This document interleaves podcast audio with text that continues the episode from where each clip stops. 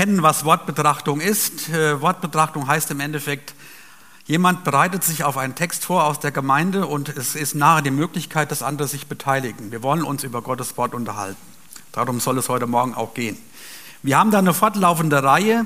Es gibt dieses Buch E100, da werden die 100 wichtigsten Bibeltexte versucht mal auszulegen in dem Hinblick auf den roten Faden durch die Bibel. Dass man einfach so den Überblick bekommt, was ist denn da so aktuell und was ist denn da so dran? Worum geht es denn dabei? Was ist Gottes Plan für die Menschheit? Und wir haben heute einen Text, der vielleicht nicht ganz so in die Reihe reinpasst, aber ich hoffe, wir kriegen den Bogen und können uns das mal anschauen, was damit gemeint ist. 261.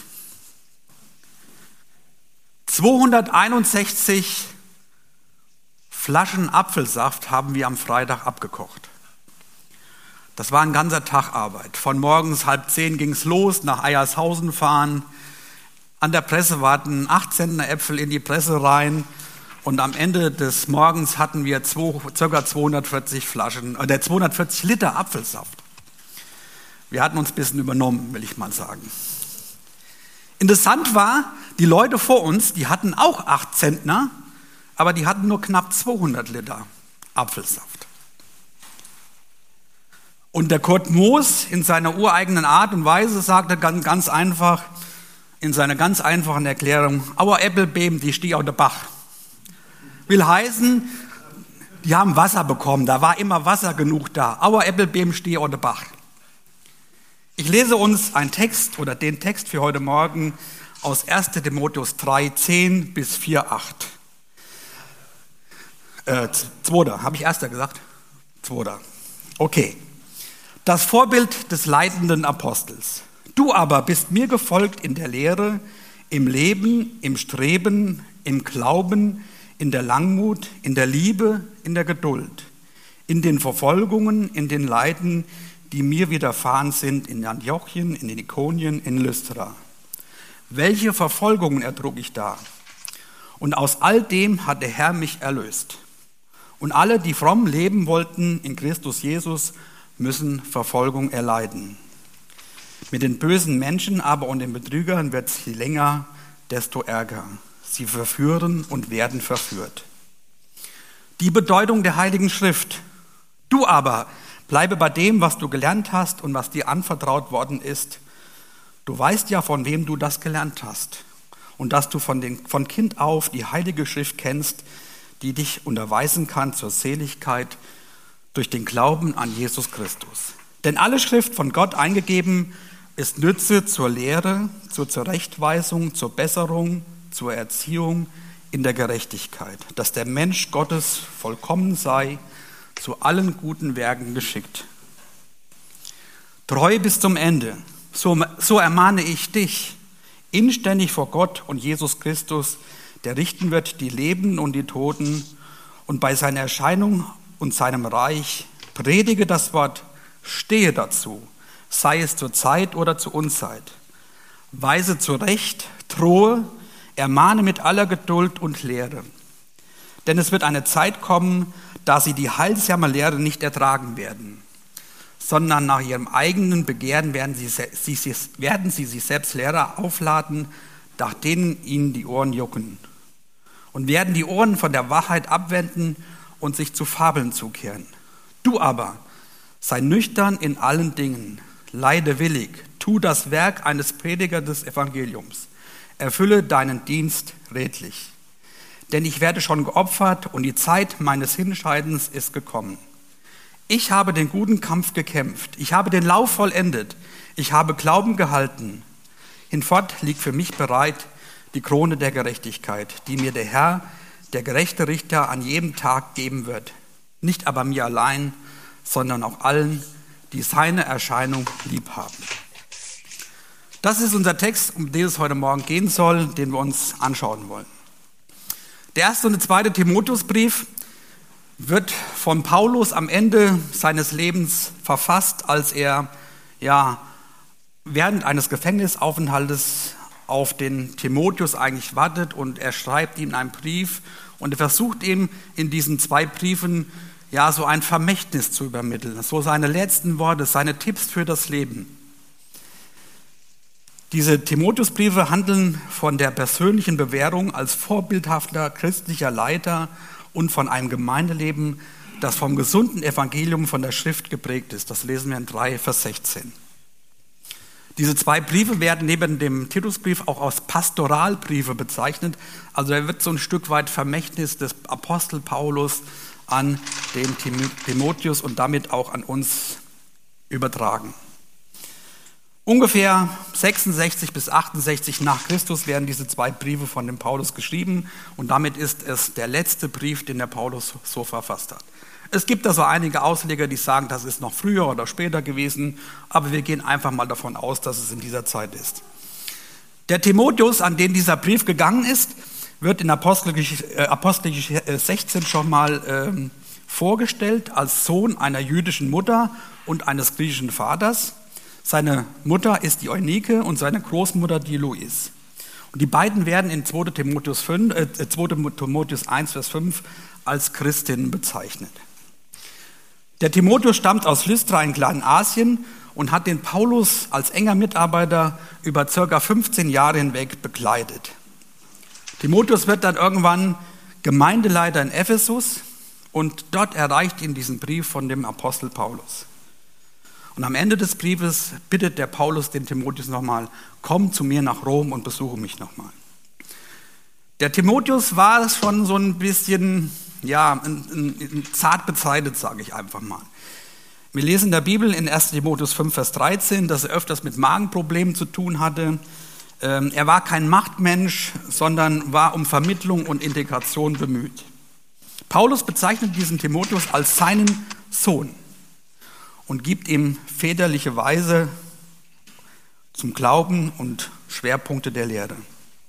Und der Timotheus selbst hat die Gabe der Lehre. Und diese Gabe hat er bekommen, als Paulus ihm die Hände aufgelegt hat. Das können wir nachlesen in 2 Timotheus 1, Vers 6. Timotheus wird auch als Mitautor von einigen Briefen des Paulus genannt. Können wir nachlesen, 2. Korinther 1, äh, Philippa 1 und Kolosse 1. Und Timotheus wird hier von dem Apostel Paulus aufgerufen, am Glauben festzuhalten und treu den Glauben Gottes zu verkünden. Und dabei hat der Timotheus gar keinen leichten Stand. Von außen fing die erste Christenverfolgung unter Nero an und im Inneren in der Gemeinde gab es abtrünnige Mitarbeiter, es gab Streitereien, es gab Irrlernen und dieser Timotheus stand jetzt in diesem Spannungsfeld, was soll ich tun? Wie kann es weitergehen? Paulus sagt ja, ich werde abscheiden. 2.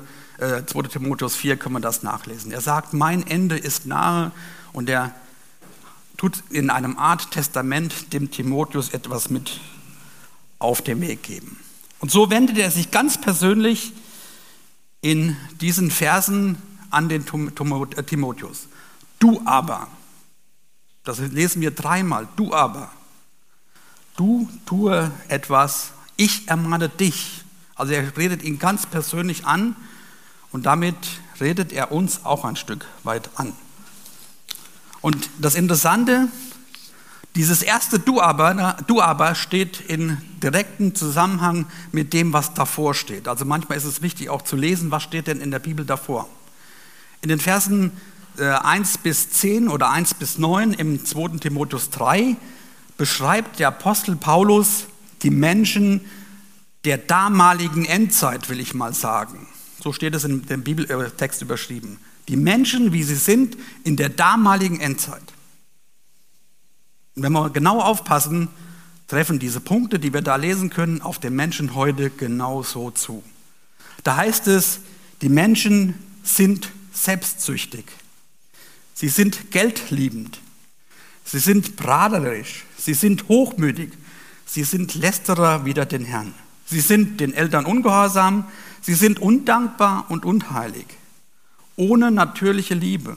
Unversöhnlich. Verleumder. Sie sind unenthaltsam. Sie sind grausam. Das Gute nicht liebend. Sie sind Verräter. Verwegen. Aufgeblasen und sie werden das Vergnügen mehr lieben als Gott. In diesen Zusammenhang hinein sagt der Paulus zu Timotheus, du aber, du aber sei anders. Wenn wir das hören, diese 18 Punkte, die der Paulus da aufführt für den Menschen der Endzeit, das ist schon harter Tobak. Der, Paulus nimmt da kein Blatt vor den Mund und sagt, Leute, so ist es, so war es damals und so wird es auch heute sein und so ist es auch heute. Paulus hält kein Blatt vor den Mund. Und jetzt sagt er zu dem Timotheus, du aber mach den Unterschied. Du aber sei der Unterschied. Das ist die Aussage, die uns in diesem Text mehrmals unter die Füße kommt. Du aber mach den Unterschied, du aber sei der Unterschied. Das lesen wir in 3 Vers 10, 3 Vers 14, 4 Vers 1 und wir lesen es auch nochmal in 4 Vers, jetzt muss ich gerade gucken, da unten habe ich es, 4 Vers 5, du aber sei nüchtern. Aber wie? Wie kann das denn sein? Wie kannst du denn den Unterschied machen? Wie geht das denn? Ich komme nochmal auf den Kurt Moos zurück. Auer Ebbelbeem, Stier oder Bach. Ich glaube, das ist der wichtige Hinweis heute Morgen.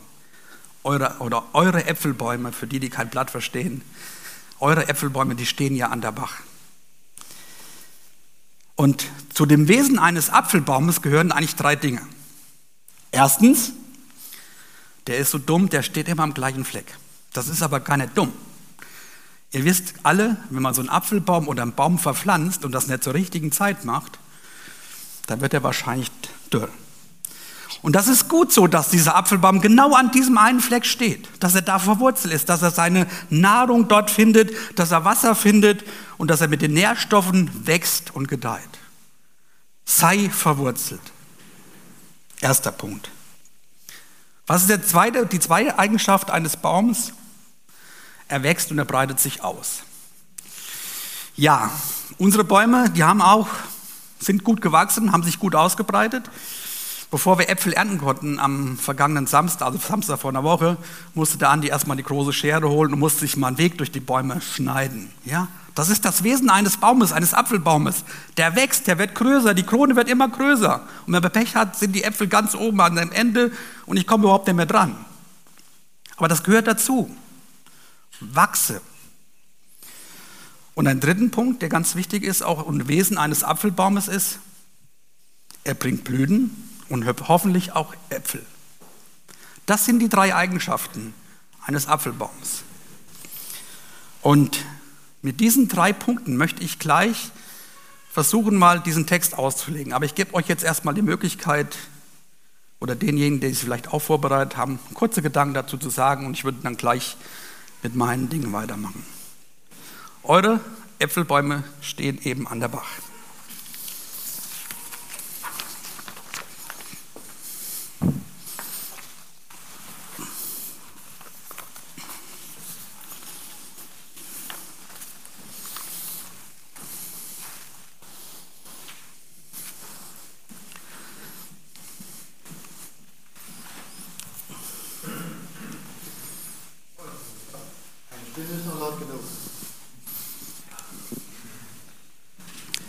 Ist an, glaube ich. Ist an.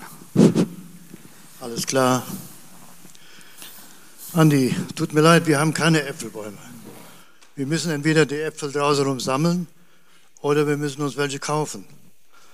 Aber das ist ja möglich. Es gibt ja so viele verschiedene Sorten, da wird man ja heute gar nicht mehr klar mit. So, jetzt zum Text, ihr Lieben.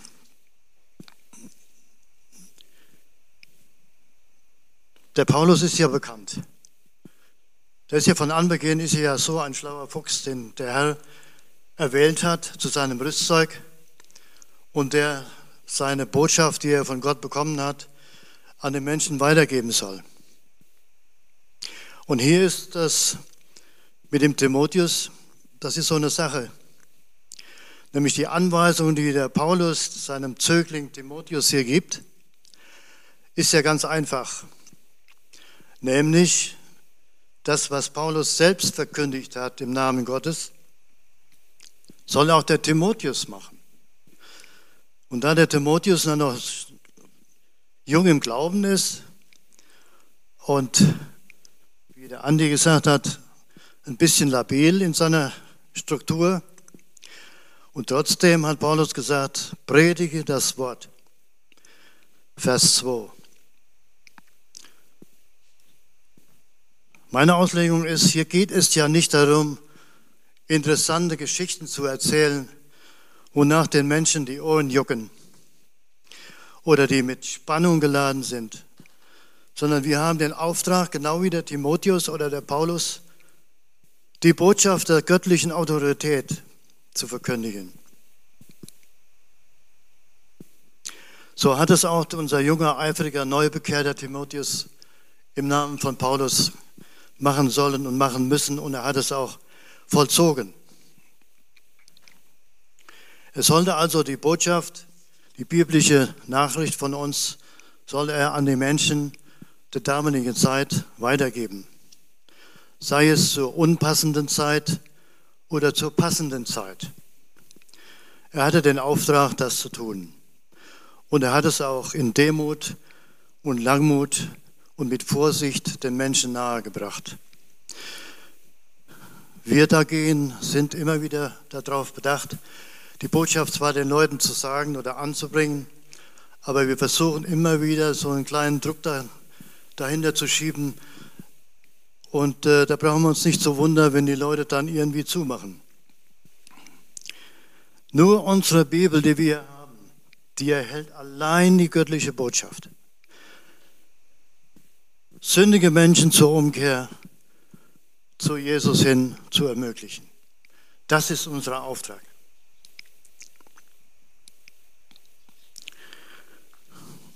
Und die Bibel sollte für uns jeden, der mit Jesus auf dem Weg ist, die erste und einzige Nahrung sein, die wir von ihm in die Händen halten. Und das ist eine tiefgründige Botschaft, die wirklich nicht oben oder von links nach rechts aus den Ohren herausgeht, sondern tief im Herzen verwurzelt ist. Und diese herrliche Botschaft, wenn man sie verstanden hat, dann kann man ja nichts anderes sein, äh, nichts anderes äh, davon ausgehen, als zu sagen, danke Herr, dass es das gibt, dass du uns diese Botschaft in die Hände gegeben hast, damit wir unser Leben verändern können. Und manche Hindernisse, die wir im Leben erleben, wenn wir an der, an der Bibel dranbleiben, dann wissen wir genau, es gibt eine Zeit, wo diese Bedrängnisse in einem oder dem anderen, dass diese Bedrängnisse auch irgendwann wieder aufhören oder verbessert werden. Es kommt darauf an, wie der Herr sich dazu stellt. Das ist für uns auf jeden Fall geistliche Nahrung. Und die richtet uns immer wieder neu auf, ihr Lieben. Den Herrn Jesus vom Kreuz, vom Golgatha weiterhin zu predigen. Dafür hat er uns begnadigt und dafür hat er uns den Auftrag gegeben, diese Botschaft den Menschen nahezubringen. Denn das, was der Herr Jesus für uns getan hat, das ist kein billiger Trost, kein billiger Tod, sondern das war ein brutaler, ein brutaler Mord an einem unschuldigen Menschen, am Gottessohn. Also, das Wort vom Kreuz ist nicht nur eine Botschaft zur Erlösung aus Schuld und Sünde, ihr Lieben, und ist auch nicht nur eine Botschaft für die Frommen einer irgendeiner Gemeinde, sondern das Wort vom Kreuz soll jeder Mensch erfahren. Und dazu sind wir berufen. Wir haben es hinter uns. Wir haben die Botschaft angenommen. Wir sind errettet, wir sind Gotteskinder, wir können uns als Gotteskinder einstufen. Aber diejenigen, die noch nicht diese Botschaft im Herzen aufgenommen haben, die noch fraglich sind, die haben immer noch die Möglichkeit, zur Umkehr zu kommen. Es ist möglich, und wir wissen das groß weiterhin, dass keine Massen mehr, keine Massenbekehrungen mehr stattfinden, sondern ich denke, vereinzelt tut der Herr immer noch welche hinzu. Und leider gibt es so viele Ablehner, die im Himmel leider keinen Platz haben. Also, unser Auftrag ist der gleiche Auftrag von Timotheus, Menschen auf den guten Weg des Glaubens an Jesus Christus, unseren Herrn, zu vermitteln. Es ist also auch für uns jede Menge Arbeit, Gottes Reich, in Gottes Reich angesagt. Denn wenn jemand so Buße tut und zu Jesus umkehrt, ihr Leben, dann ist ja nicht nur Freude im Himmel, sondern dieser Sünder ist sündlos geworden. Er ist frei geworden von seinen Bindungen. Er ist von Gott, dem Allerhöchsten, dem Schöpfer der Erde, begnadigt worden. Das ist das Positive, das ist das Glückliche und das hat so viel Kraft in einem Menschen, dass er das Wort auch weitergeben kann. Und Menschen, die, den, die Gott noch nicht haben, stehen in der Trennung von Gott und das ist bitter. Ich habe es selbst erfahren, wir haben es alle erfahren, wir standen alle in der Welt ohne Gott und durch Begnadigung vom Kreuz sind wir seine Kinder geworden. Und Gott hat unser Leben in göttliche Bahnen gelenkt. Und da sollen wir Tag und Nacht für danken. Dieser aber, der umgekehrte Mensch, der hat dann immer wieder ein Anrecht auf das Vaterhaus und er ist somit ein geliebtes Kind des Vaters geworden. Dann habe ich noch eine Anmerkung aus dem Kapitel 4, der Vers 10. Da steht, Paulus und Timotheus sind sehr traurig, denn der Bruder Demas hat mich verlassen und diese Welt liebgewonnen. Ihr Lieben, was kann man dazu sagen? Paulus sagt, wir sind sehr traurig. Und was kann man dazu sagen? Ich persönlich verstehe es einfach nicht. Der Demas war ein eifriger Mitarbeiter in allen Positionen, die damals nötig waren, um das Evangelium weiterzusagen. Aber wir sehen hier, und steht geschrieben, die Liebe zur Welt hat ihn erneut angezogen und er hat uns verlassen. Das ist das Dilemma, was eventuell mal passieren kann. Er hat die Kleider der Welt wieder angezogen. Irgendwann fand in seinem Herzen, sagt Paulus, eine Veränderung statt. Die Liebe zu Jesus wurde durch die gierige Anziehung der Welt hin zu groß für den Demas und er hat Gott abgesagt. Trauriger Fall. Er hat die Liebe zu seinem liebenden Gott verkümmern lassen. Deswegen war Paulus und Silas, äh, Paulus und Timotheus sehr enttäuscht und sehr traurig. Aber es war von diesem Bruder die einzige Entscheidung, seine einzige ehrliche Entscheidung, Gott abzusagen und sich wieder der Welt zuzuwenden. Und wir hoffen, dass es Ihnen einem von uns nicht passiert. Denn dafür war der Preis, den der Herr gegeben hat, zu hoch. Amen.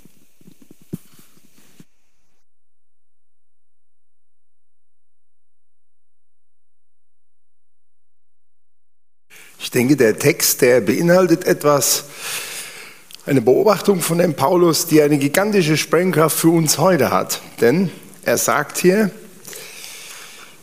denn es wird eine Zeit kommen, in der die Menschen von der gesunden Lehre nichts mehr wissen wollen. Sie werden sich nach ihrem eigenen Geschmack Lehrer aussuchen, die ihnen nach dem Munde reden. Diese Zeit, sagt Paulus, wird kommen.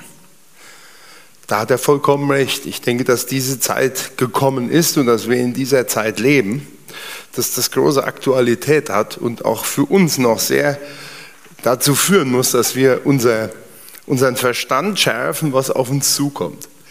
Denn was haben wir denn gelernt?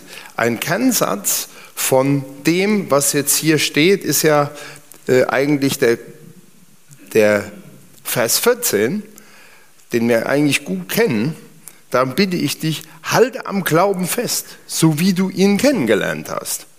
Eigentlich so originell, so original, wie ich ihn dir weitergegeben habe, wie ich ihn empfangen habe, wie ich ihn von Christus selbst habe. Und daran soll er festhalten, an dieser Lehre, an dem, was er gelernt hat. Aber was ist denn diese Lehre? diese Lehre des Christus. Das ist das, was gilt.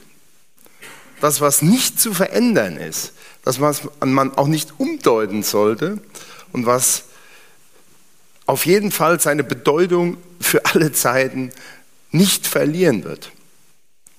Nämlich, so es in den heiligen Schriften im Grunde genommen, ja, er hat ja damals als heilige Schriften wahrscheinlich nur das Alte Testament verstehen können, weil das waren ja die von Gott inspirierten Schriften vermutlich. Und diese heiligen Schriften, die sagt er hier, sind von Gott eingegeben, eingehaucht. Also genauso quasi wie Gott dem Menschen, den er aus Erde gemacht hat, mal seinen Geist eingehaucht hat, genauso hat er auch diesen Schriften seine Autorität eingehaucht. Und man muss leider feststellen, dass wir in einer Zeit leben, in der das ganze Evangelium, was irgendwo in der Bibel steht, immer mehr und mehr bestritten wird. Und wir müssen aufpassen, dass wir hier einen klaren Stand behalten und dass das, was im Wort steht, vollumfänglich auch von uns weiterhin als die Lehre, als das, was gilt, auch angesehen wird. Ich denke, darin steckt für unsere Zeit eine gigantische Versuchung, der wir auf gar keinen Fall erliegen dürfen.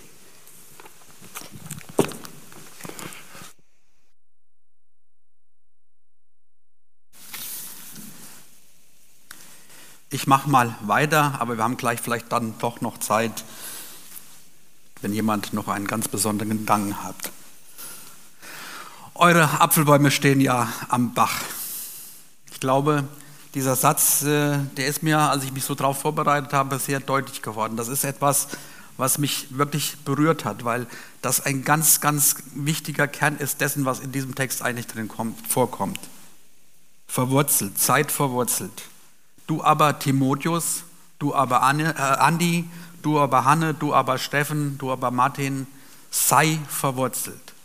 Mach den Unterschied, sei der Unterschied.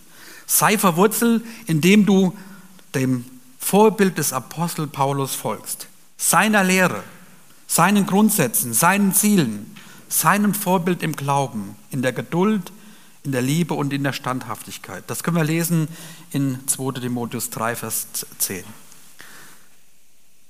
Wie kann ich das? Ja, wenn ich mich daran halte, das lese und verstehe.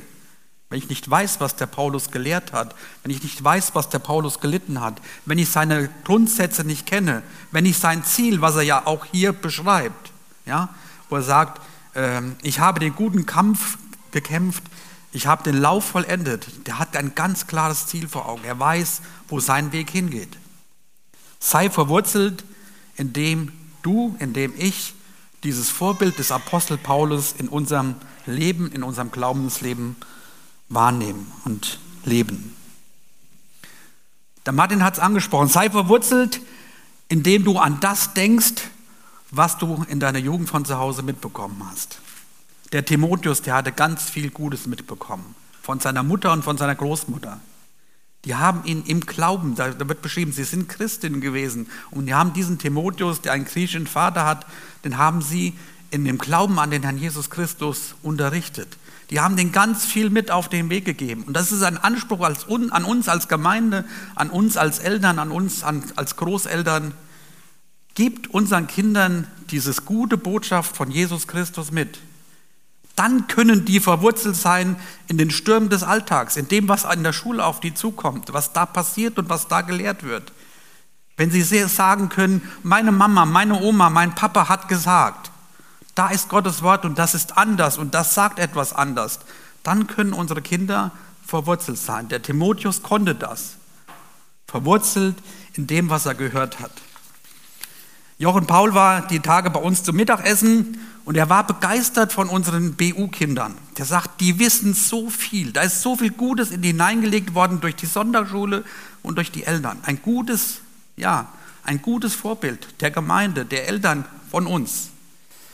Weiter so. Bleibt standhaft in dem, bleibt standhaft als Gemeinde, indem wir Gottes Wort in unsere Kinder hinein investieren. Das ist die wichtigste Arbeit, die wir tun können und tun sollen. Sei verwurzelt, indem du die Heilige Schrift kennst. Denn nur sie führt zum Glauben. Das können wir lesen in 3, Vers 15. Sei verwurzelt in der Heiligen Schrift. Nicht nur die Heilige Schrift, das offenbarte Wort Gottes, ist die einzige Möglichkeit, um Gottes Offenbarung an uns Menschen zu ver verstehen. Dass du von Kind auf die Heilige Schrift kennst, die dich unterweisen kann zur Seligkeit durch den Glauben an Jesus Christus. Punkt. Es gibt keinen anderen Weg. Ich bin der Weg, die Wahrheit und das Leben. Seid verwurzelt in diesem Alleinanspruch Gottes, in diesem ja, Alleinstellungsmerkmal der Heiligen Schrift in Jesus Christus. Sei verwurzelt in der Gewissheit der von Gott eingegebenen Schrift. 3 Vers 16, das ist ja ein ganz besonderer Vers, den wir da haben. Denn alle Schrift ist von Gott eingegeben und so weiter. Das wird heute an allen Ecken und Kanten in Frage gestellt. Das ist das, was der Martin gesagt hat. Da wird diskutiert und getan und gemacht. Da wird alles zwei- und dreimal und viermal gelesen. Nein, man kann es auch so stehen lassen, wie es da steht. Alle Schrift ist von Gott eingegeben. Punkt. Man kann es genauso stehen lassen. Selbstverständlich kann man sich über Gottes Wort austauschen, aber es kommt immer auf die Betrachtungsweise an. Jeder Leser, ob Hausfrau, Straßenbahnfahrer, Ingenieur oder Theologe, gut oder böse, jeder Wissenschaftler wird früher oder später vor die Entscheidung gestellt werden, welche Art von Buch habe ich da vor mir?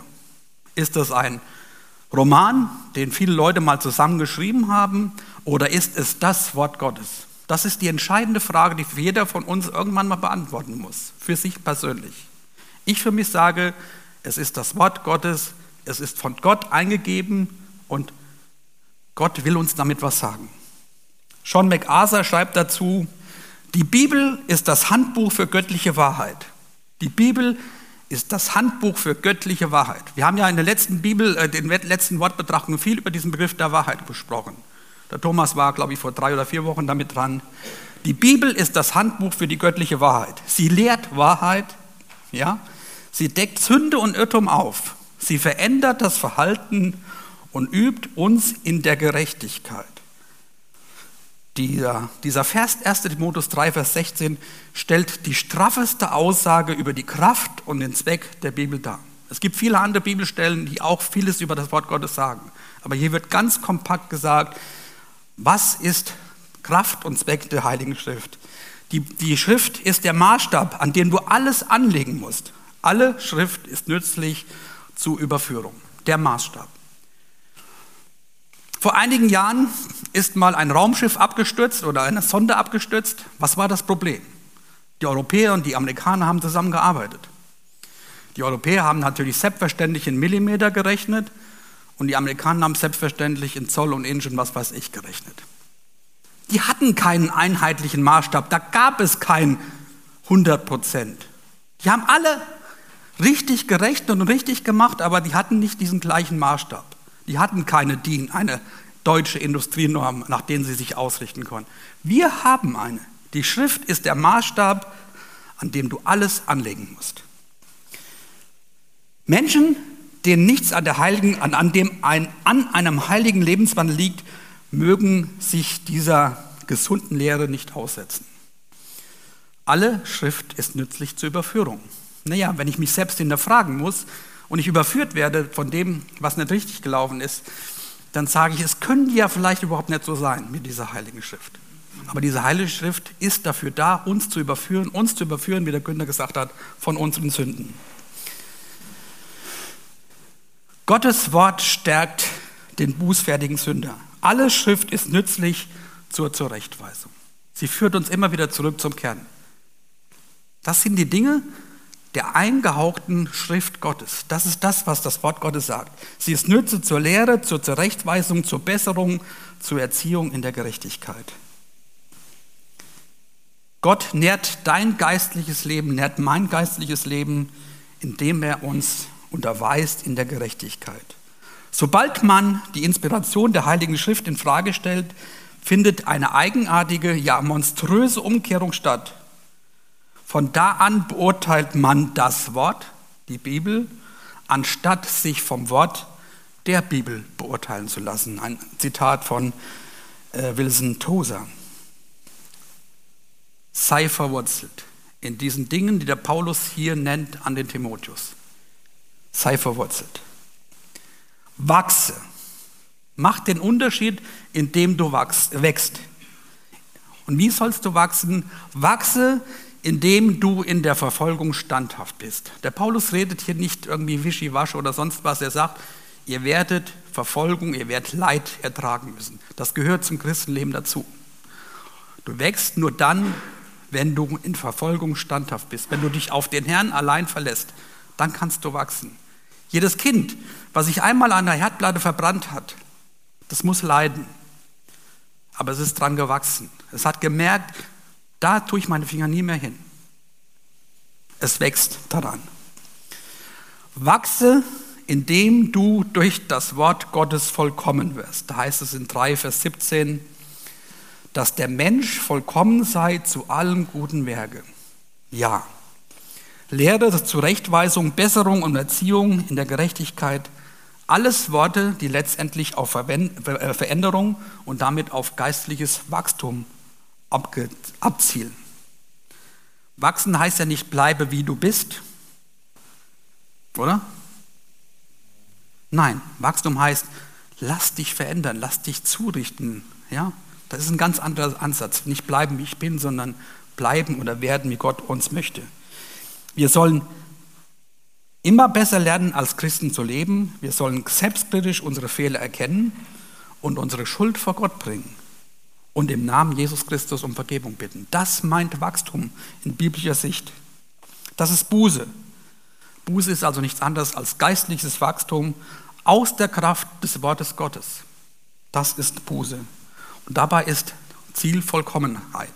Und wie ein Baum nach oben wächst, himmelwärts, heißt diese Vollkommenheit nicht, dass wir das hier auf Erden schon erreichen können. Das ist ein Anspruch, den werden wir nie erreichen.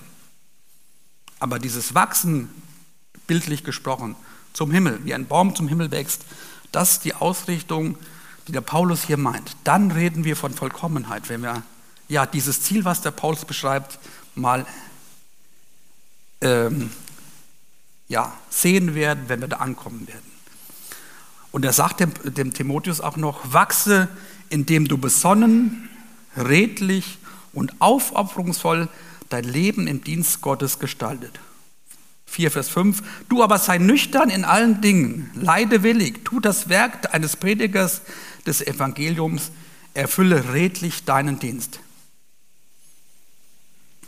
Das meint Wachstum, wie Paulus es uns hier in diesen Versen beschreibt. Lebe dein äh, Leben ja, in einer geistlichen Dimension. Lebe dein Leben besonnen, in der Gelassenheit, da ist jemand, der steht für dich, der ist für dich da. Lebe aus diesem, ja, diesem Anspruch heraus, wie der Günther gesagt hat, da ist jemand, der ist für dich, der hat alles für dich getan. Und dann kannst du wachsen, indem du Christus ähnlicher wirst. Am Wort bleiben, im Glauben wachsen, das ist das Wesen unseres Christenlebens. Das ist das Leben von jedem persönlich, das ist das Leben unserer Gemeinde. Wachsen, im Wort bleiben und damit ja, Gott ähnlicher werden. Der letzte Punkt. Ich sprach ja eben von diesem Baum. Äh Baum. Mache den Unterschied. Dieser Baum, der an diesem Bach steht, der bringt Frucht. Mache den Unterschied oder sei der Unterschied, indem du Frucht bringst. Und wir können da an einigen Stellen in unserem Text auch lesen, bringe Frucht, indem du zu allen guten Werken bereit bist. Bringe Frucht, indem du zu allen guten Werken bereit bist. Das ist eine Aussage. Ja? Wachse, indem du besonnen bist und so weiter, indem du gute Werke tust, indem du etwas für deine Umgebung tust, indem deine Umgebung wahrnehmen kannst, du gehörst zu Jesus Christus. Das meint Frucht bringen. Und dann kommt das, was der Günther gesagt hat in 4 Vers 2, bringe Frucht, indem du das Wort Gottes weitergibst.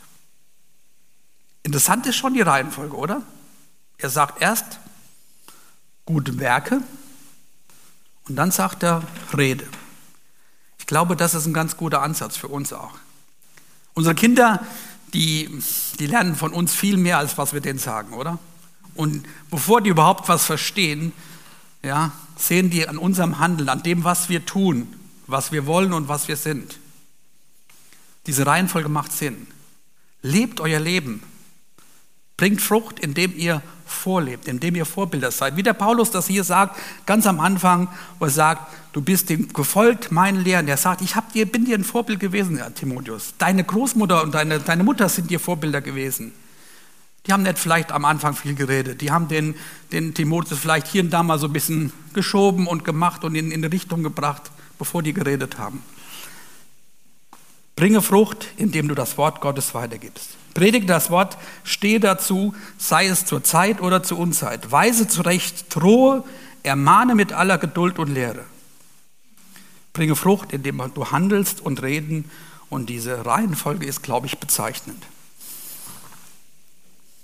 Our Äppelbäme, Stier oder Bach.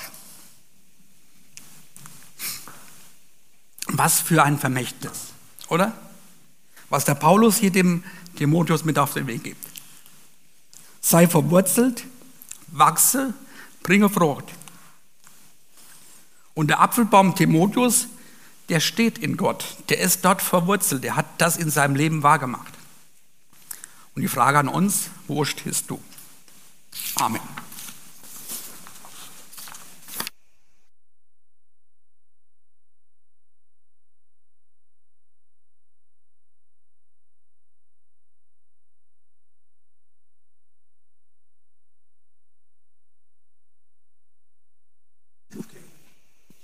Geht das? Bin ich hörbar? Okay, danke. Ja, erstmal äh, bin ich sehr dankbar für die klaren Worte, weil wir aus einer Gemeinde kommen, wo wir schon lange nicht mehr so klare Worte gehört haben. Bei uns wurden Sätze gesagt, äh, ja, die Wiederkunft Christi, das ist nur bildlich zu sehen, das ist nicht so wahr anzunehmen, das ist nicht so ernst zu nehmen. Und wir leben heute alle in einer Zeit, wo das Wort Gottes angegriffen wird. Unsere Zeit wird liberaler. Man möchte frei sein. Aber man versteht nicht, dass das Wort Gottes Ewigkeitsbedeutung hat, ewig gültig ist. Und es ist gestern, heute und auch morgen das Gleiche. Gott verändert sich nicht. Was er gestern gesagt hat, gilt auch heute und aller Zukunft. Und als du eben sprachst, Andi, da fiel mir gerade ein, dieser Vers aus, äh, ich weiß gar nicht, in welchem Buch da steht, lasse das Wort Gottes reichlich in euch wohnen. Ich habe gerade ein Buch gelesen, vielleicht ist es hier sogar hier und da schon bekannt, Glauben, Lieben, Hoffen, wo leider einige Evangeler und einige Baptisten dran gearbeitet haben. Und da stand wörtlich, wir brauchen eigentlich nicht mehr das Sühneopfer Christi. Es ist ja genug, dass Gott uns liebt. Hört sich doch gut an, Gott liebt uns, oder? Gott ist uns gnädig, hört sich doch toll an, das steht doch in der Bibel. Ist doch eigentlich die Wahrheit. Nein, es ist nicht die Wahrheit. Vor dem Hebräerbrief heißt es, dass wir nicht Sündenvergebung erhalten durch das Opfer der Kälber und Böcke, sondern allein durch das Blut Jesu Christi. Und wenn ich jetzt nicht die Bibel lese und ich weiß, was im Hebräer steht, dann werde ich diese liberalen Nuancen, denen werde ich schnell hinterherlaufen. Und es ist wichtig, dass wir täglich in der Heiligen Schrift lesen. So wie ich täglich esse und sage, das ist mir selbstverständlich, dass ich esse. Ich esse sogar noch gerne. Ich esse auch drei und viermal am Tag. Und werde nie denken, oh, das ist aber gesetzlich, ich muss jeden Tag essen. Nein, es ist meine Freude zu essen. Und so ist Gottes Wort uns Nahrung. Und wir sollten uns wirklich füllen mit Gottes Wort täglich, damit wir den liberalen Tendenzen entgegenstehen können und erkennen können, was die, was die Zeit jetzt wirklich mit sich bringt. Also ich danke nochmal Andi für die klaren Worte. Und übrigens äh, noch einmal zu 2. Timotheus 3,16. Ich fand das sehr interessant, dass das Wort Gottes ja aktuell ist, weil da heißt es im letzten Satz, es trainiert uns in der Gerechtigkeit. Und gerade in der heutigen Politik ist Gerechtigkeit ein ganz wichtiges Wort. Gerade in der jetzigen, äh, nach der jetzigen Wahl wurde ein Wort ganz stark gehighlightet. Soziale Gerechtigkeit. Wir wollen soziale Gerechtigkeit haben. Aber woher kommt denn Gerechtigkeit? Gottes Wort zeigt uns, was Gerechtigkeit ist. Und ich möchte euch ermutigen, lest täglich darin. Danke.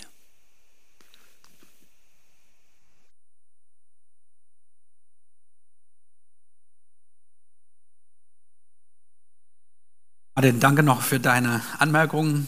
Du hast dieses Buch Glauben, Leben, Hoffen genannt. Die, die Bundesleitung hat da mittlerweile ein ganz klares Statement dazu abgegeben und äh, tut viele Passagen aus diesem Buch ablehnen. Also wer sich da mal mit beschäftigen wollen, wir als Ältestenkreis sind schon länger damit unterwegs und äh, werden auch zur gegebenen Zeit da was zu sagen und äh, sind uns damit am Beschäftigen. Wortbetrachtung ist immer spannend. Und wir wollen jetzt einfach darauf antworten, wir wollen mit Gott reden, wir stehen dazu auf.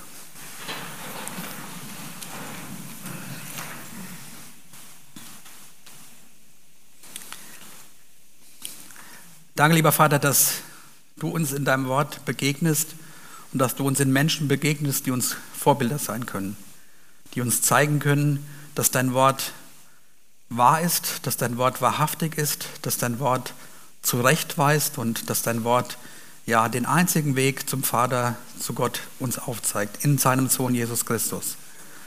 Und dieser Anspruch wird in diesen Tagen stark hinterfragt und man sagt, das kann überhaupt nicht so sein, aber wir wollen an dieser Stelle fest auf dich vertrauen und zu dir stehen, denn du hast es gesagt. Danke dafür, dass dein Wort auch ja, umfassend klar ist, dass wir heute Morgen eigentlich gesehen haben, das, was der Timotheus mitbekommen hat von seiner Mutter, von seiner Großmutter, war ja Altes Testament. Er kannte die Heilige Schrift, die damals bekannt war. Er kannte vielleicht das, was Paulus geredet hat, aber er war zunächst unterwiesen im Alten Testament und da haben wir diesen Bogen, dass dein Wort von Anfang bis Ende wahr ist und wahrhaftig ist und dass wir an jeder Seite dieses Wortes erkennen können, dass du einen Plan hast. Du hast gesehen, dass der Mensch, den du geschaffen hast, schuldig geworden ist und dass es eigentlich keine Möglichkeit gab, wieder zurückzukommen. Und du hast diese Möglichkeit geschaffen im Alten Testament durch das Opfer, was dargebracht worden ist und hast dann ein für alle Mal in deinem Sohn Jesus Christus alles getan, damit Leben neu werden kann, das Leben wieder neu hin zu dir ausgerichtet ist.